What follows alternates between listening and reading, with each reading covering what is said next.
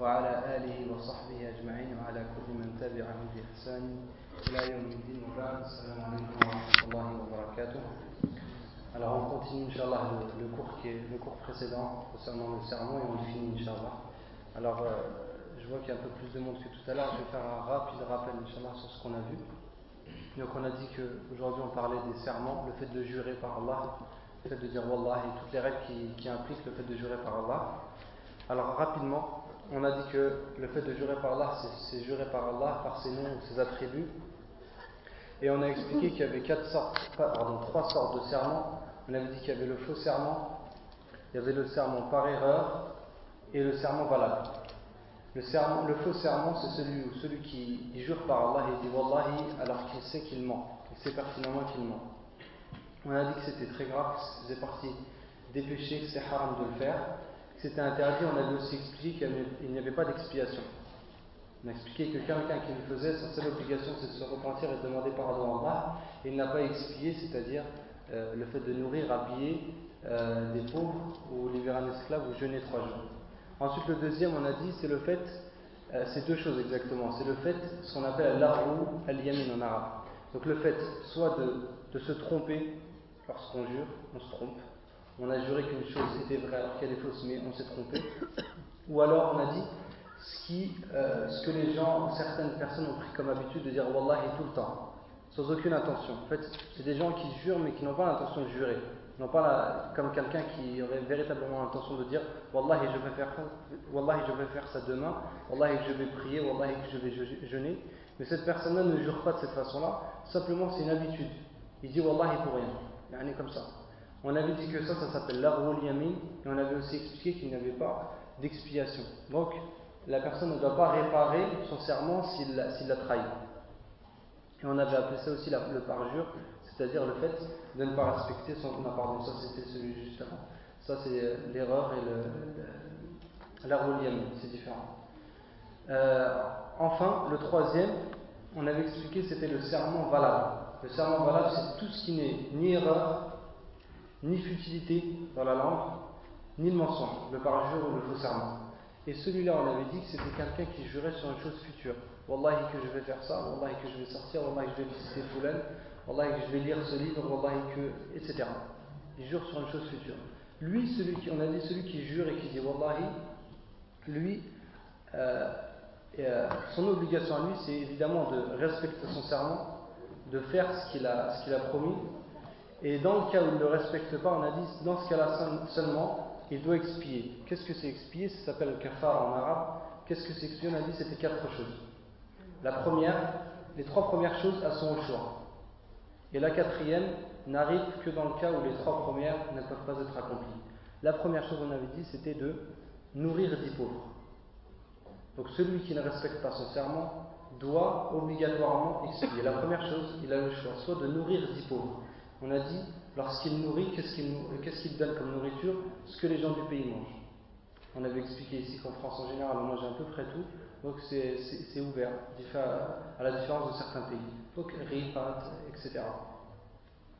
Donc 10 pauvres et 10 personnes différentes. Ça doit être 10 personnes différentes. Pas le même pauvre 10 fois. Sur 10 jours par exemple. Non, il faut que ce soit 10 personnes différentes. Il peut les donner séparément ou d'un coup. On avait expliqué aussi qu'il devait donner l'équivalent de euh, ce qui remplit les deux mains.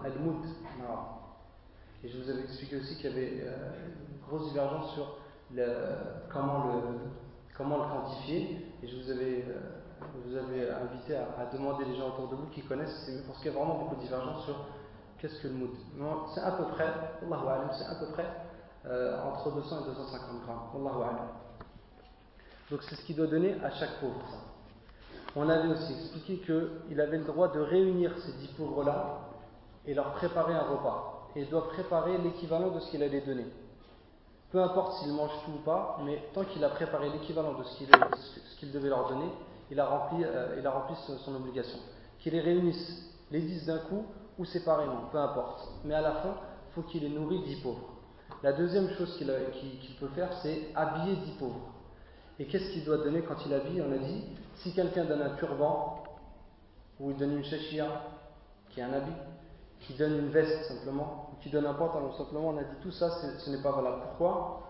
Parce qu'on doit lui donner le minimum euh, qu'il aurait besoin dans sa prière. Personne d'entre nous ne peut faire sa prière simplement avec une veste. Elle n'est pas valable la prière. Ou simplement avec un pantalon qui, descendrait un peu trop bas. Donc il doit lui donner un vêtement qui, recouvre son corps et, euh, et avec laquelle la prière serait valable. Euh, la troisième chose, c'est libérer un esclave. Ça, ça ne nous concerne pas tous ici. Donc, euh, les trois premières choses, nourrir, habiller ou libérer un esclave, ça c'est au choix. Vu que libérer l'esclave, ce n'est pas possible de nos jours, donc en fait, il a le choix entre nourrir ou habiller. S'il ne peut pas nourrir et habiller, s'il ne peut pas, pour quelque raison que ce soit, que ce soit de l'argent ou autre, là, dans ce cas-là, il jeûne trois jours. On a dit que euh, le fait de jeûner les trois jours, il a le choix entre les jeûner de suite ou séparément. De suite est mieux. Pourquoi c'est mieux? On avait expliqué qu'il y avait une, version euh, de Ibn Mas'ud, un verset. Ce n'est pas un verset dans le sens euh, Coran, mais c'est une, c'est un, une, comme un, une, pardon, pardon, riwaya, hein? pardon, non non, c'est pas, pas riwaya, bref, quelque chose nous est parvenu de, de, de Ibn Mas'ud, anhu, qui est euh, comme un Coran, mais qui n'arrive pas au degré du Coran. Je m'explique. Le Coran, on sait qu'il a été rapporté d'une façon infaillible. Tous les versets qui nous sont aujourd'hui parvenus, sont, sont parvenus de façon infaillible. Seulement, on a certains versets qui nous sont arrivés, eux, de façon. Ils ne remplissent pas les, conditions du Coran, de l'infaillibilité. Et parmi ces versets-là, il y a le verset de Ibn Mas'ud. Ce verset, qu'est-ce qu'il dit? Au lieu de, s'arrêter aux trois jours, il dit les trois jours qui se suivent. Seulement, comme ce n'est pas du Coran, et on ne peut pas appeler ça du Coran, on ne peut pas faire la prière avec, par contre, les savants l'utilisent des fois pour expliquer ou pour dire qu'une chose peut être conseillée seulement. C'est pourquoi les, savants n'ont pas obligé à quelqu'un qui expie de euh, jeûner trois jours de suite, mais simplement ils ont dit c'est conseillé. Il est conseillé par rapport à ce verset euh, d'Ibn. Euh, on avait expliqué également qu'il euh, y avait des cas où on n'expiait pas, et ces cas sont, on avait dit qu'il y avait deux, deux cas cas de la contrainte ou l'erreur, et également celui, celui qui dit Inch'Allah lorsqu'il jure. Donc quand quelqu'un, lorsque l'un d'entre nous jure et dit Wallahi que je ferai ça demain, Inch'Allah à la fin de sa phrase. S'il dit Inch'Allah à la fin de sa phrase, ce serment-là, s'il n'est pas respecté, ne doit pas être, ne doit pas être expié. Pourquoi par rapport au hadith du professeur Hassan qui dit celui qui dit celui qui jure et qui dit Inch'Allah ne se parjure pas. Ne se parjure pas, c'est-à-dire que euh, ça n'implique pas d'expier. C'est ça le sens du hadith. Enfin, pour finir, la dernière chose qu'on a vue, c'est le cas où il est mieux de, se parjurer, c'est-à-dire d'abandonner son serment. On a dit dans le cas où, où quelqu'un, euh, on a donné l'exemple tout à l'heure d'un livre, si quelqu'un d'entre nous, euh, on lui parle d'un livre, par exemple, et on lui dit ce livre-là n'est pas bien, ne le lis jamais, il n'est pas bon pour toi ni pour ta, religion. Il jure alors, il dit Wallahi que jamais de, ma vie je ne lirai ce livre. Puis, euh, passe un temps et se rend compte qu'en fait ce livre il lui est utile, euh, il va lui apprendre beaucoup de choses dans la religion. Donc en fait, le fait de lire, ça devient bien. Le professeur Hassan dit que celui qui jure et qui voit que finalement il y a mieux que ce, que, que ce sur quoi il a juré, qu'il expie, qu'il expie son serment et qu'il fasse ce qui est mieux. Donc celui qui se rend compte de ça, il est mieux pour lui d'abandonner son serment et d'aller vers le meilleur, mais par contre, il faut quand même expier. Voilà ce qu'on avait vu. Concernant le serment, on va finir par deux, trois petits points pour ensuite passer au vœu, à nouveau. Euh, des problèmes posés qui peuvent, se, qui peuvent arriver lorsque quelqu'un, par exemple, explique. Si l'un d'entre nous euh, n'a pas de quoi ni nourrir des pauvres ni les habiller, donc il jeûne, il explie son, serment en jeûnant. Simplement pendant son jeûne, il se trouve qu'il trouve de la nourriture. Ou alors de l'argent lui vient, je ne sais pas, finalement, il plus, euh, n'a plus d'incapacité, mais par contre, il est capable. Il a l'argent ou alors il a la capacité de le faire. Qu'est-ce que cette personne doit faire? Alors qu'il est déjà en train de jeûner pour expier son jeûne. Il doit abandonner son jeûne et repartir dès le début et habiller ou nourrir des pauvres. Pourquoi? Parce que dans le Coran, Allah dans a dit celui qui ne trouve pas, celui qui n'en a pas les moyens, qu'il jeûne trois jours. Donc si tu as les moyens, tu dois, tu dois, tu soit nourrir, soit habiller. Ça, c'est le premier problème. Euh, deuxième problème, ce qui peut des fois arriver, quand quelqu'un jure, euh, mais sur un autre, c'est-à-dire qu'il dit Wallahi que tu feras ça. Wallahi que tu feras ça pour moi, Wallahi que tu ne le feras pas, Wallahi que tu ne sortiras pas, Wallahi que tu sortiras. Alors, qui doit expier si le, serment n'est pas, respecté? Celui qui expie n'est pas celui qui ne l'a pas fait, mais celui qui l'a dit. Si quelqu'un jure sur un autre, dit Wallahi que tu sortiras pas aujourd'hui, mais cette personne-là est sortie finalement. Qui expie? Celui qui a parlé, et pas celui qui l'a fait. Euh, on avait parlé de la contrainte tout à l'heure, on avait dit que, si quelqu'un est, contraint, on contraint une personne soit à jurer alors qu'il n'a pas envie, ou alors on le contraint à abandonner son serment, à le trahir, on a dit que dans ce cas-là, euh, il ne doit pas expliquer pourquoi? Il y a un hadith qui est très connu, où le professeur dit que ma communauté n'est pas responsable lorsqu'elle lorsqu'elle se trompe, lorsqu'elle oublie et lorsqu'elle est sous la contrainte. Donc il n'y a aucune responsabilité, la personne n'a rien à se reprocher. Euh, autre chose aussi qui peut, qui peut arriver, les personnes qui se répètent. On a dit le serment, c'est le fait de dire Wallahi, mais par contre, s'il dit dix fois Wallahi, Wallahi, Wallahi, Wallahi, je le ferai, Wallahi, je le ferai, il le répète plusieurs fois. Quelle est son obligation? Est-ce que, s'il ne respecte pas ce serment, est-ce qu'il doit expier dix fois parce qu'il l'a dit dix fois, ou il doit l'expier qu'une seule fois? Selon l'intention, c'est ça la réponse. La réponse est selon son intention. S'il avait l'intention à chaque fois qu'il a parlé que c'était un serment différent, alors s'il abandonne son, serment, il doit expliquer dix fois. Par contre, et ça, ça arrive, euh, ça arrive assez souvent, si quelqu'un simplement se répète en disant Wallahi, Wallahi, je le ferai, là, dans ce cas-là, en général, la plupart d'entre nous, lorsqu'on fait ça, on a simplement l'intention d'un seul serment, et là, s'il est abandonné, euh, il n'explique que, pour un seul serment.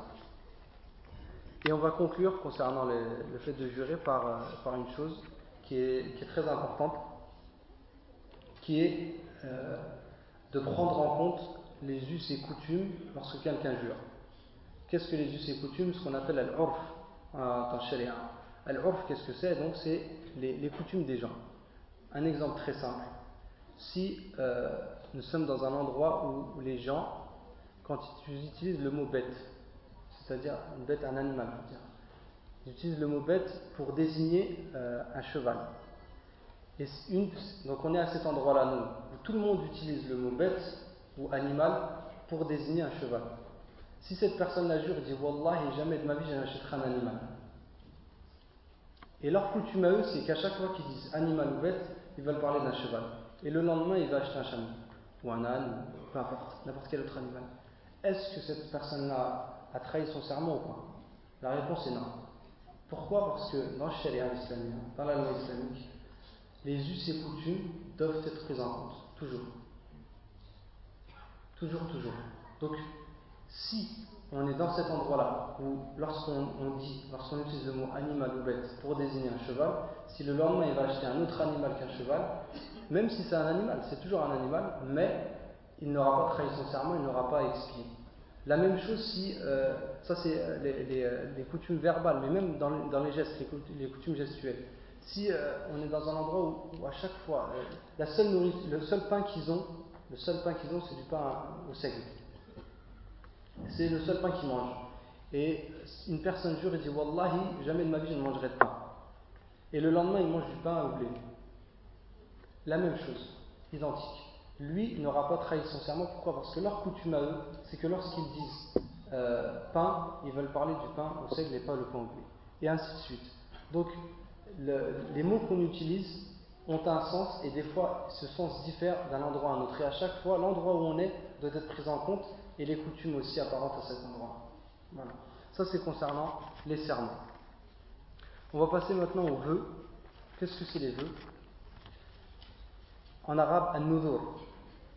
Qu'est-ce que le C'est le fait de s'obliger de faire une chose pour Allah on fait, on fait un peu, on, s'oblige nous à, notre à soi-même un acte qui n'était pas obligatoire pour Allah, lillah.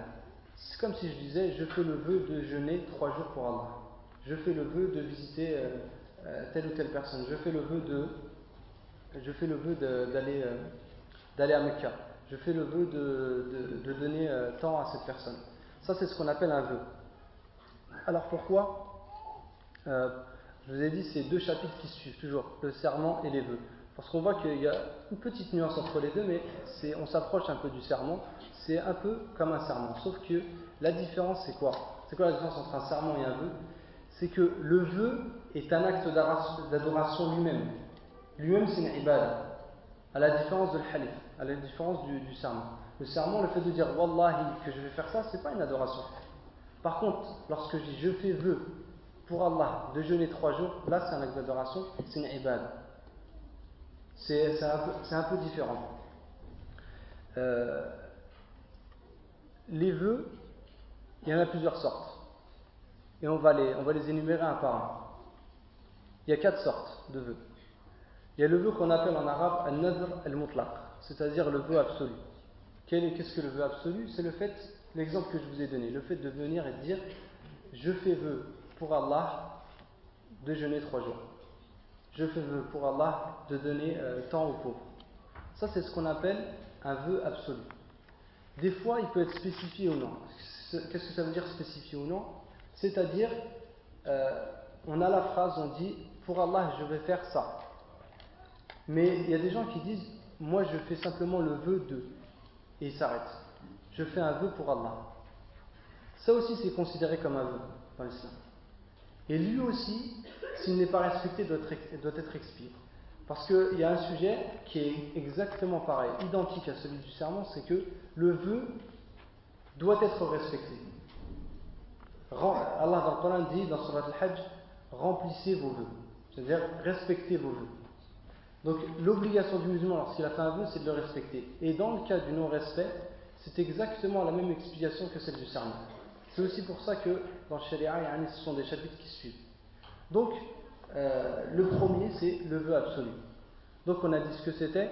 C'est le fait simplement de, dire soit, de, spécifier qu'on va faire ça, soit de ne pas spécifier. Simplement, je fais vœu pour Allah.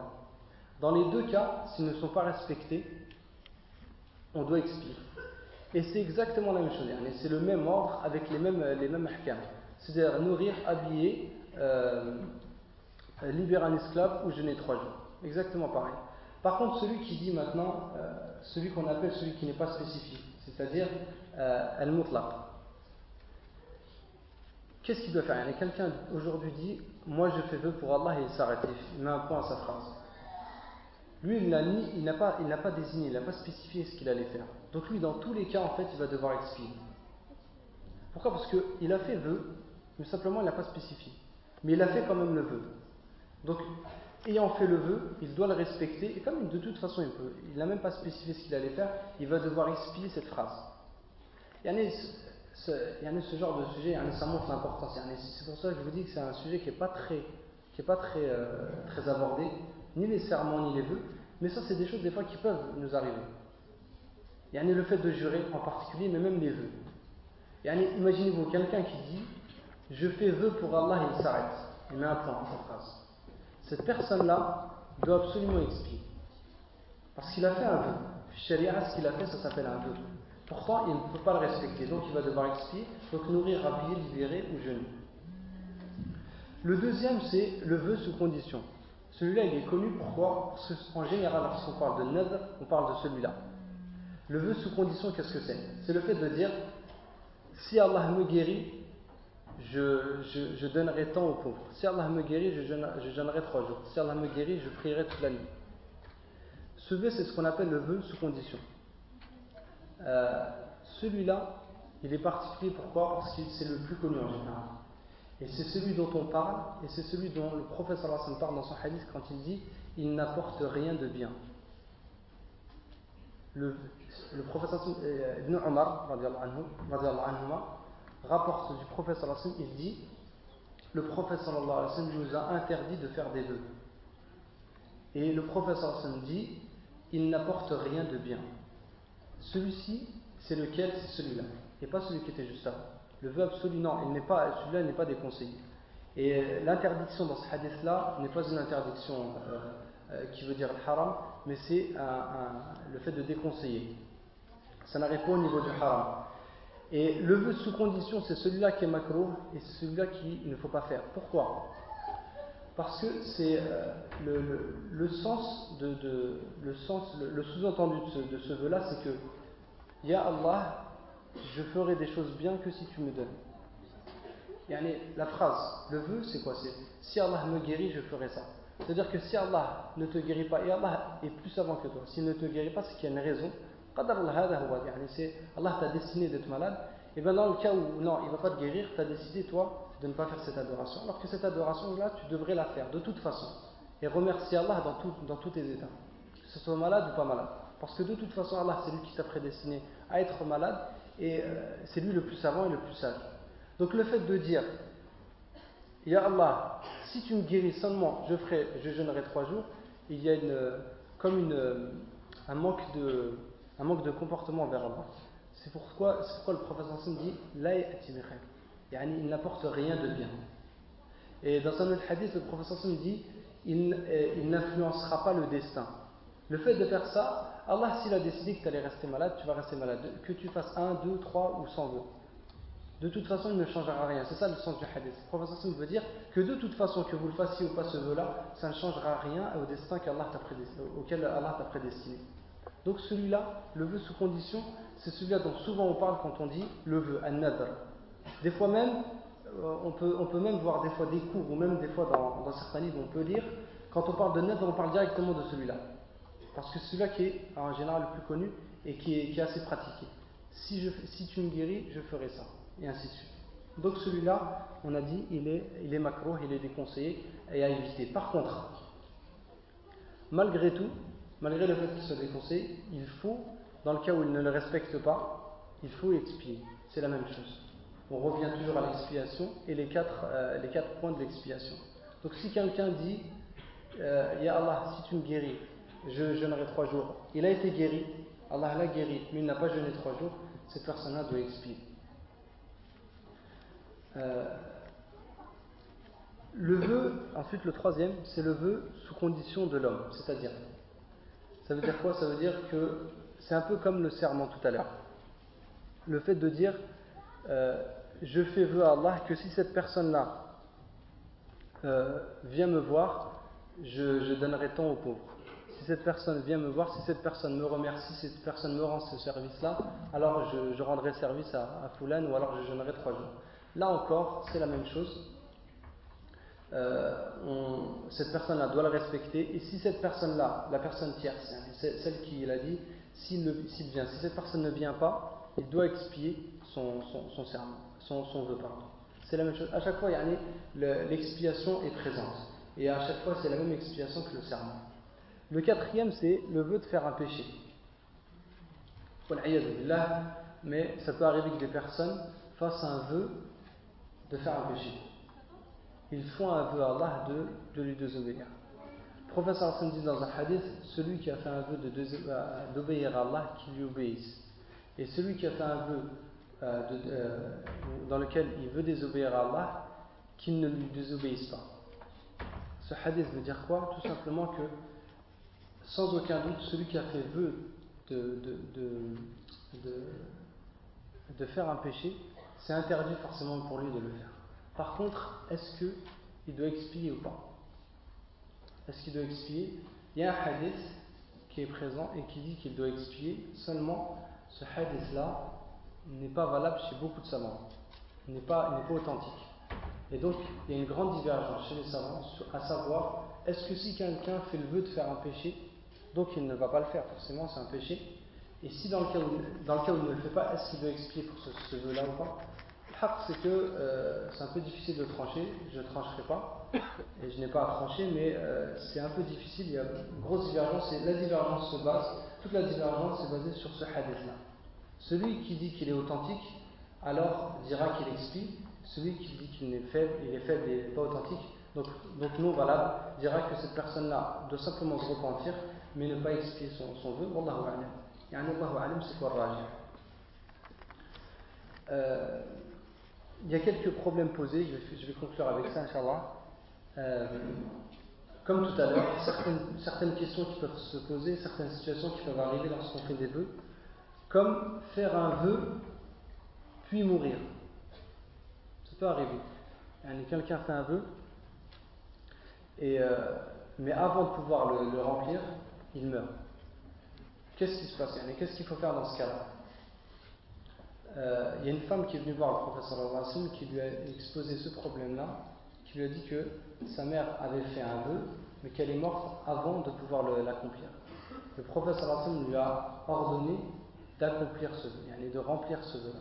Donc si quelqu'un fait un vœu, si vous avez vous euh, euh, dans votre entourage quelqu'un qui a fait un vœu, puis Allah, la, puis il meurt, juste après, avant de pouvoir l'accomplir, il meurt. Dans ce cas-là, si vous, vous pouvez le faire, faites-le. Et remplissez le vœu que lui, c'est obligé à faire. C'est une obligation, il faut le faire. Il y a également euh, faire un vœu, faire un vœu, puis être incapable de pouvoir, il y a l'incapacité de pouvoir le remplir. Quelqu'un fait un vœu, je, je fais vœu à Allah de, de faire ci ou de faire ça, puis il ne peut pas. véritablement, il a l'incapacité de le faire. quelle est son obligation à lui? Euh, Vous savez qu'Allah dans le Coran dit Allah veut pour vous la facilité, il ne veut pas pour vous la difficulté. Et ça, c'est un exemple. Allah ne va pas te, rendre responsable sur une chose que tu ne peux pas faire. Donc si quelqu'un véritablement, véritablement, il est dans une véritable incapacité de remplir son vœu, alors lui, il est pardonné il n'aura pas à expier ce vœu dans lequel il ne l'aura pas fait. Euh, J'étais un peu rapide avec le ham, mais euh, voilà ce qui concerne le serment et le vœu. J'espère que Inch'Allah, ça a été compris euh, et que j'espère que ça a été compris. Inch'Allah, le kamal et la perfection appartient à Allah. Wallahu alam wa sallallahu alayhi wa sallam ala nabiyyina Muhammad wa ala alihi wa sahbihi ajma'in. Salam alaikum.